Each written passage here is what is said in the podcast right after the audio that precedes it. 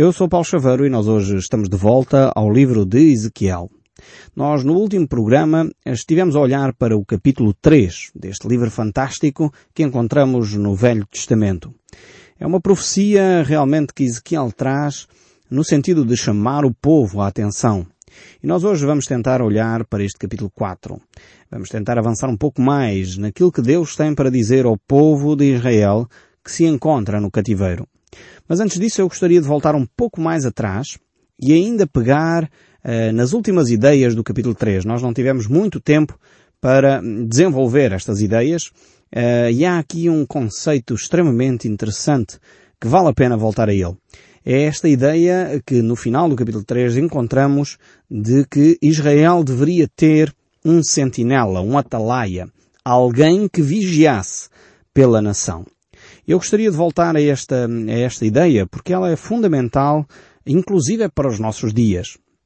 O que significa ser um sentinela? Qual era a função de um sentinela? Talvez nem todas as pessoas uh, fizeram serviço militar, uh, mas no serviço militar uh, desempenhamos esta função. Sentinela é alguém que está de vigia. Neste caso, no tempo antigo, ainda se tornava uma figura muito mais uh, preponderante, mais importante, porque na realidade a dependência da cidade destas pessoas era tremenda. Aquele período de tempo da antiguidade, as batalhas sucediam-se e as cidades eram cidades uh, moradas, e nós temos algumas ainda no nosso Portugal que nos fazem lembrar períodos bem mais recentes, mas para todos os efeitos, nos fazem lembrar estes tempos onde as uh, sentinelas tinham um papel fundamental na proteção das cidades. Então, para que um sentinela fosse um sentinela bom, ele deveria ter uma boa visão e ter também uma boa audição. Ele deveria ser uma pessoa que está atento, uma pessoa que é comprometida com a missão que recebeu. Naquela altura, certamente estamos lembrados que não havia luz elétrica, nem luz a pilhas, não é? Uh, havia só as tochas, havia as lamparinas e, e, pouco mais para alumiar. Portanto, as cidades não eram iluminadas. Muito menos havia os óculos de visão noturna que hoje em dia os militares têm. Portanto, eh, os, era muito rudimentar a forma como os sentinelas podiam e deviam proteger a sua cidade. Por isso, a importância de ter uma boa visão durante o dia e durante a noite uma boa audição, poder ouvir todos os pequenos barulhos uh, que pudessem ser um sinal de alarme. E o sentinela tinha esta função. Quando o perigo se aproximava, ele deveria então uh, dar o alerta para que todos os militares assumissem os seus postos. Era vital que uma cidade tivesse bons sentinelas. Era uma das profissões, provavelmente, uh, naquela altura, podíamos dizer assim, entre aspas, mais bem pagas, porque era vital para a segurança uh, de uma cidade ter sentinelas um, comprometidos, capazes, eficazes na sua tarefa. E a Bíblia pega nesta ideia do sentinela, o livro de Ezequiel pegou nesta ideia, mas não é só o livro de Ezequiel que nos fala do sentinela. Por exemplo, Isaías, Isaías 62, eh, o verso 6, eh, pega-nos nesta ideia também, da importância de termos sentinelas ou pessoas que estão de vigilância. Diz assim este texto bíblico em Isaías 62, verso 6. Nas muralhas de Jerusalém, o Deus Eterno colocou vigias ou sentinelas, que não deverão ficar calados nem de dia nem de noite. Vocês, sentinelas, vigias, que fazem Deus lembrar das suas promessas, não descansem. E ainda temos o Salmo 127, o verso 1, onde diz, se o Senhor não edificar a casa, em vão trabalham os que edificam. Se o Senhor não guardar a cidade, em vão vigia o sentinela. Aqui temos um outro aspecto desta função. Ou seja, o sentinela deve cumprir a sua obrigação, fazer o seu trabalho, mas deve estar na dependência de Deus. Deus é quem é o verdadeiro guardião da cidade, não eram os sentinelas. E Deus deixa isto muito claro aqui neste Salmo 127, verso 1. E nós deveríamos perceber também isto. Devemos fazer a nossa parte, cumprir as nossas tarefas, sair para ir trabalhar, cuidar da nossa família, procurar aprender a comunicar-nos melhor com a nossa esposa, com o nosso marido, cuidar dos nossos filhos, não irritá-los. Coisas deste género, que são textos bíblicos que eu estou a citar. Mas ao mesmo tempo, se não entregamos tudo isso nas mãos de Deus, é em vão todo o nosso esforço, é em vão todo o nosso trabalho. Então temos aqui este conceito do sentinela. No tempo antigo, os hebreus, eles tinham três períodos para uh, os sentinelas vigiarem. Portanto, era um período que ia da meia-noite até por volta das três da manhã, mais ou menos. Depois um outro período uh, que iria das três da manhã até às seis, sete da manhã, e tínhamos o período que iria então eh, desde o pôr do sol até à meia-noite. Eram estes os três períodos eh, nos sentinelas hebreus. Os romanos vieram e fizeram ou desdobraram esses três períodos em quatro, com a sua estratégia militar, enfim, eh, os seus esforços militares muito mais bem treinados, dividiram então em quatro períodos e ainda hoje Uh, nós em Portugal temos esse, esse esquema também, uh, ou pelo menos tinham na altura em que eu andava na tropa, agora não sei, mas uh, os turnos eram feitos dessa forma. Turnos mais curtos, um, que levavam com que os sentinelas pudessem estar mais atentos. Turnos de duas horas, onde assim os sentinelas deveriam estar mais atentos e mais e efetivamente vigiando sobre a cidade. Então esta função do sentinela era uma função de grande responsabilidade. Ele deveria identificar os perigos, deveria identificar o inimigo e, quando necessário, então chamava, alertava toda a cidade para o perigo.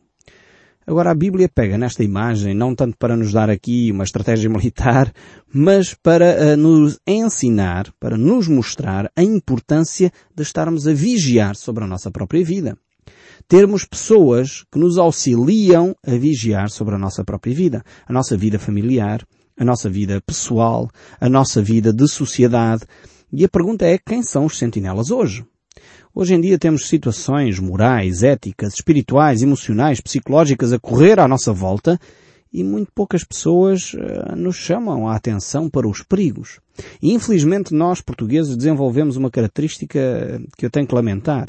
Por um lado é compreensível, por outro lado é lamentável. Uh, que tem a ver com, com o não permitirmos que ninguém nos faça alertas, ninguém nos repreenda, ninguém nos corrija. Ficamos logo com a sensação de que isto cheira a ditadura, cheira a censura e nós ficamos muito sensíveis a esse aspecto e hoje não queremos que ninguém diga isto é certo ou isto é errado. Os sentinelas tinham a função de alertar, de avisar.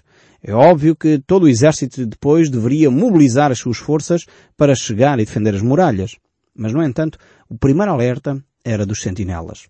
E Deus usa aqui esta imagem para descrever estes sentinelas. Quem eram estes sentinelas? Quem eram estes homens que deveriam estar a vigiar sobre a vida da cidade? Não tanto sobre os aspectos militares da cidade, porque estava claramente identificado, atribuído, eh, muito eh, ligado ao exército, mas ele está a falar aqui dos aspectos morais. Quem são os sentinelas morais da cidade? Quem são aqueles que nos alertam para os perigos de ter uma moralidade que cada vez mais destrói e corrói os hábitos de uma sociedade saudável?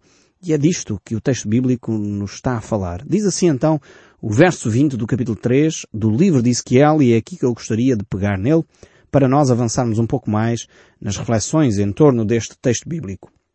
Diz assim o texto, também quanto o justo se desviar da sua justiça e fizer maldade, e eu puser diante dele um tropeço, ele morrerá, visto que não o avisastes. No seu pecado morrerá. E a sua justiça que praticara não será lembrada, mas o seu sangue da tua mão o requererei.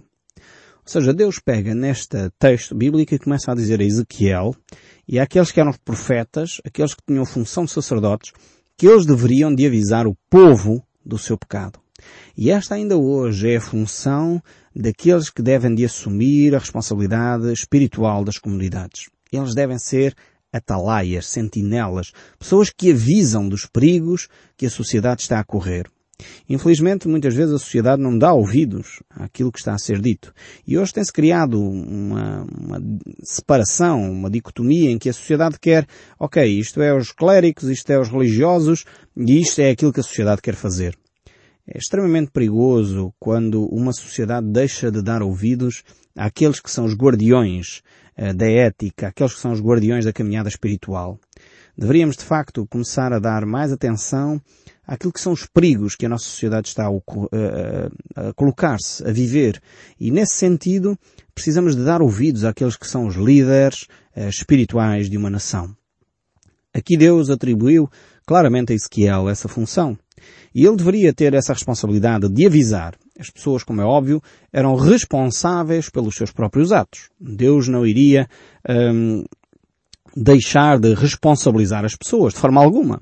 No entanto, Ezequiel, se não cumprisse a sua função, isto é um alerta para todos aqueles que me estão a ouvir, que são líderes religiosos, líderes espirituais de uma nação, de uma comunidade, devem tomar muita atenção a isto. Deus chamaria a atenção e não só, uh, traria a responsabilidade sobre Ezequiel se ele verificasse uma situação que ele não chamasse a atenção. Diz o texto bíblico que Deus iria requerer o sangue da mão de Ezequiel se alguém praticou um pecado que não foi repreendido, que não foi chamado a atenção. E aqui nós temos de facto uma grande responsabilidade. Aqueles que têm esta autoridade, aqueles que têm esta responsabilidade, esta tarefa de trazer à população a reflexão bíblica. Devemos alertar para os perigos. Os perigos que há uh, na homossexualidade, no adultério, na, na, no aborto. Neste tipo de situações as pessoas têm que estar informadas para poderem uh, tomar decisões de uma forma consciente. É óbvio que os religiosos não podem nem devem de obrigar ninguém a fazer seja o que for. É livre. As pessoas têm que tomar as suas decisões de uma forma livre, mas também de uma forma consciente. E só é possível tomar decisões de uma forma livre e consciente quando temos todos os dados nas nossas mãos. E é lamentável que quanto a este assunto do aborto, o nosso Estado, durante a campanha, comprometeu-se a fazer uma determinada coisa e agora recuou. Todo o processo de aconselhamento que supostamente vinha a debate nos assuntos agora já foi retirado. Porque não querem de forma alguma condicionar. Eu acho que há uma grande diferença entre informar e condicionar. Há uma grande diferença entre aconselhar e pressionar. Um conselheiro que seja um conselheiro sábio, responsável, ele não vai condicionar. Ele vai, sim, ajudar a pessoa a cumprir e a fazer aquilo que ela uh, realmente deseja no seu coração. Essa é a função de um conselheiro. Mas também é a função de um conselheiro alertar para os perigos da decisão que a pessoa vai tomar. E infelizmente, eh, o nosso Estado nesta matéria, que há bem pouco tempo foi a referendo, uh, realmente está a querer deixar de assumir os seus compromissos, deixar de assumir a sua responsabilidade. Isto revela realmente o coração daqueles que tomaram decisões. É por isso que alguns dos que votaram sim, neste momento sentem-se profundamente traídos, porque afinal de contas o Estado parece não ser uma pessoa de bem, porque diz uma coisa e depois, e promete uma coisa e a seguir faz outra completamente diferente. Creio que as mulheres eh, que vão eh, realmente seguir esses, esse caminho, não tendo todos os dados na sua mão, certamente não estarão bem informadas, não estarão capazes, porque não têm todos os dados na sua mão, de tomar uma decisão responsável, uma decisão realmente com conhecimento de causa. Precisamos, como líderes eh, religiosos, líderes espirituais, alertar para os perigos, para aquilo que vai pôr em causa a nossa sociedade. Estamos a viver num país em que a taxa de envelhecimento aumenta de uma forma assombrosa, a taxa de natalidade está a diminuir de uma forma assustadora e começa-se a refletir seriamente para onde a Europa, não é só Portugal, mas a Europa está a caminhar. Uma Europa cada vez mais envelhecida, que necessita cada vez mais de imigrantes de fora para fazer as funções básicas da sociedade e rapidamente a Europa vai, vai desaparecer se continuar por este caminho.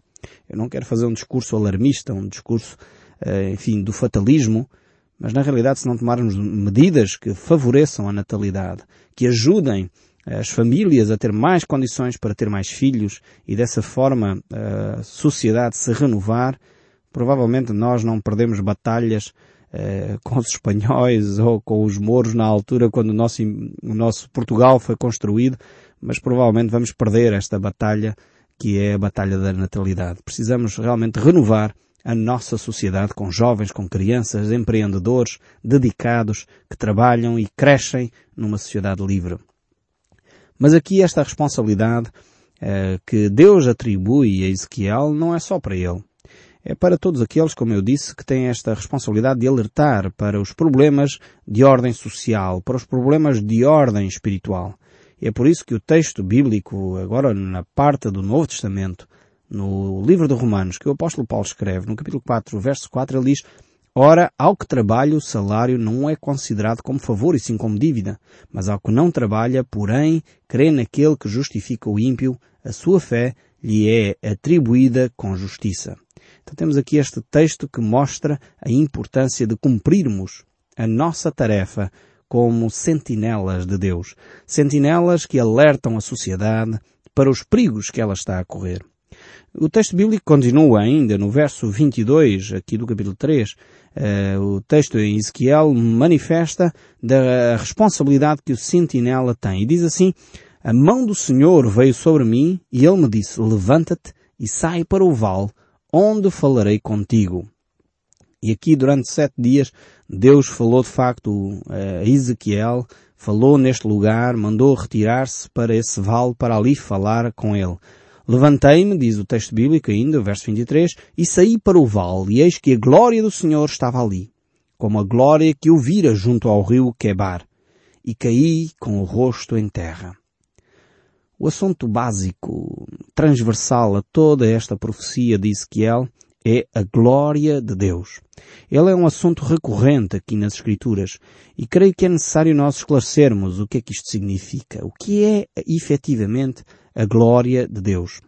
Alguns poderão pensar que a glória de Deus é algo que não se pode medir nem sentir, é algo assim, enfim, espiritual e por isso mesmo não há condições de verificá-la. Eh, eu creio que a glória de Deus, quando é apresentada aqui no texto bíblico, é algo também, sem dúvida, espiritual, porque está-se a referir à pessoa de Deus, mas acima de tudo é algo que nós podemos medir e sentir. E a Bíblia fala várias vezes deste aspecto. Fala-nos da glória, da majestade de Deus. E o texto bíblico prossegue ainda sobre este aspecto. Então entrou em mim o Espírito e me pôs em pé e falou comigo e me disse, vai e encerra-te dentro da tua casa, porque o Filho do Homem, eis que porão cordas sobre ti e te ligarão a elas e não sairás do meio delas. Deus agora vai começar a falar com o povo de Israel através de parábolas, através de ações, em vez de ser através de discursos, Deus vai começar a trazer manifestações físicas, objetos, ações que Ezequiel tinha que praticar para que o povo começasse a entender a mensagem de Deus, visto que eles tinham os ouvidos endurecidos e já não tinham o coração pronto para ouvir a palavra de Deus. E o verso 26 ainda diz, Farei que a tua língua se apegue ao teu paladar, ficarás mudo e incapaz de os repreender, porque são casa rebelde. Esta era a razão porque Deus iria falar com eles através de parábolas. Porque o povo tinha um coração rebelde, não queria ouvir a voz de Deus. E diz ainda o verso 27, Mas quando eu falar contigo, darei que fale a tua boca, e lhe dirás, Assim diz o Senhor. Quem ouvir, ouça, e quem deixar de ouvir, deixe, porque são casa rebelde. Mais uma vez, temos aqui o desafio de Deus sempre que uh, quer falar ao povo de Israel, mas o povo não ouve porque é casa rebelde. Desde logo do início, capítulo 2, verso 7, ele começa por dizer que eles não ouviam a palavra de Deus porque eram casa rebelde. E ele continua a manifestar isso. E agora chegamos ao capítulo 4. Capítulo 4 diz, no verso 1, Tu, pois, ó filho do homem, toma um tijolo, põe-no diante de ti e grava nele a cidade de Jerusalém. Temos aqui um texto que manifesta uma prática até comum em toda a Babilónia. Encontrou-se achados arqueológicos de pequenos tijolos gravados. E aqui Deus diz a Ezequiel para fazer o mesmo. E o verso 9 diz, toma trigo e cevada, favas e lentilhas, mete-as numa vasilha e faz deles pão, segundo o número dos dias que te deitarás sobre o teu lado. 390 dias comerás deles. Deus agora vai dar aqui uma orientação a Ezequiel um bocado estranha, para ele fazer pão uh, de material pouco comum para este fim. E Deus mais uma vez quer manifestar ao povo de Israel que aquilo que eles estão a fazer, aquela falsa mensagem que estava a ser transmitida por alguns uh, sacerdotes e profetas, não é efetivamente mensagem de Deus. E Deus vai pegar a Ezequiel e através dele vai manifestar uma série de parábolas uh, para que o povo fosse alertado pelas atitudes até estranhas que Ezequiel iria assumir. E, por exemplo, no capítulo 5, verso 1, temos aqui mais uma destas parábolas que, no fundo, é realmente estranho como Deus quer falar ao coração do povo de Israel. Por exemplo, diz, Tu, ó filho do homem, toma uma espada afiada, uma navalha de barbeiro, e tomarás e a farás passar pela tua cabeça e pela tua barba.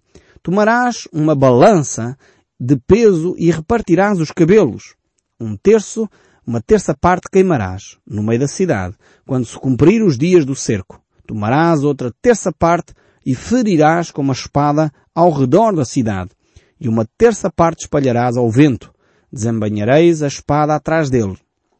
Vemos aqui esta parábola um pouco estranha, mas ela manifestava, e Deus explica o conteúdo desta, desta parábola, um pouco mais à frente, o significado desta história, que ele diz que um terço no verso 12, um terço desta cidade eh, morrerá de peste, será consumida pela fome. Isto era, simbolizava aquele terço de cabelo que foi queimado. Uma outra terça parte sofrerá a guerra e outra terça parte seria então espalhada uh, por todo o Império Babilónico.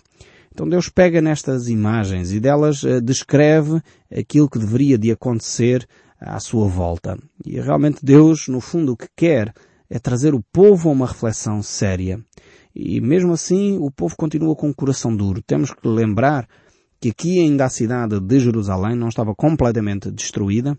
Aquela mensagem proferida pelos falsos mestres era presente e Deus queria de facto que o povo percebesse que o tempo eh, tinha terminado. Ou seja, o povo tinha tido todas as oportunidades para se arrepender e não o tinha feito.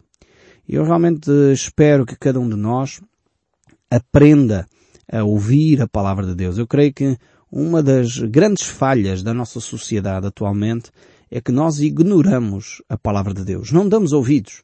Aliás, Jesus Cristo, quando esteve entre nós, eh, quando ele falou no Evangelho de São Mateus, no verso 29 do capítulo 22, ele diz, erreis não conhecendo as Escrituras nem o seu poder.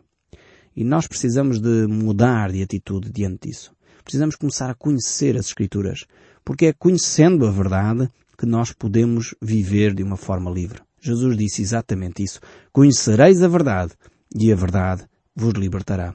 Eu espero sinceramente que cada um de nós possa dedicar mais tempo a ouvir a voz de Deus, não ignorando as Escrituras, mas ouvindo aquilo que Deus tem para nos dizer, mudando os nossos comportamentos que precisam ser alterados, confessando o nosso pecado e aplicando a nossa fé na morte e na ressurreição de Jesus Cristo, para que dessa forma o nosso pecado seja perdoado e possamos viver, como disse Jesus, em novidade de vida. Eu espero sinceramente que o som deste livro continue a falar consigo, mesmo depois de desligar o seu rádio. Que Deus o abençoe ricamente e até ao próximo programa.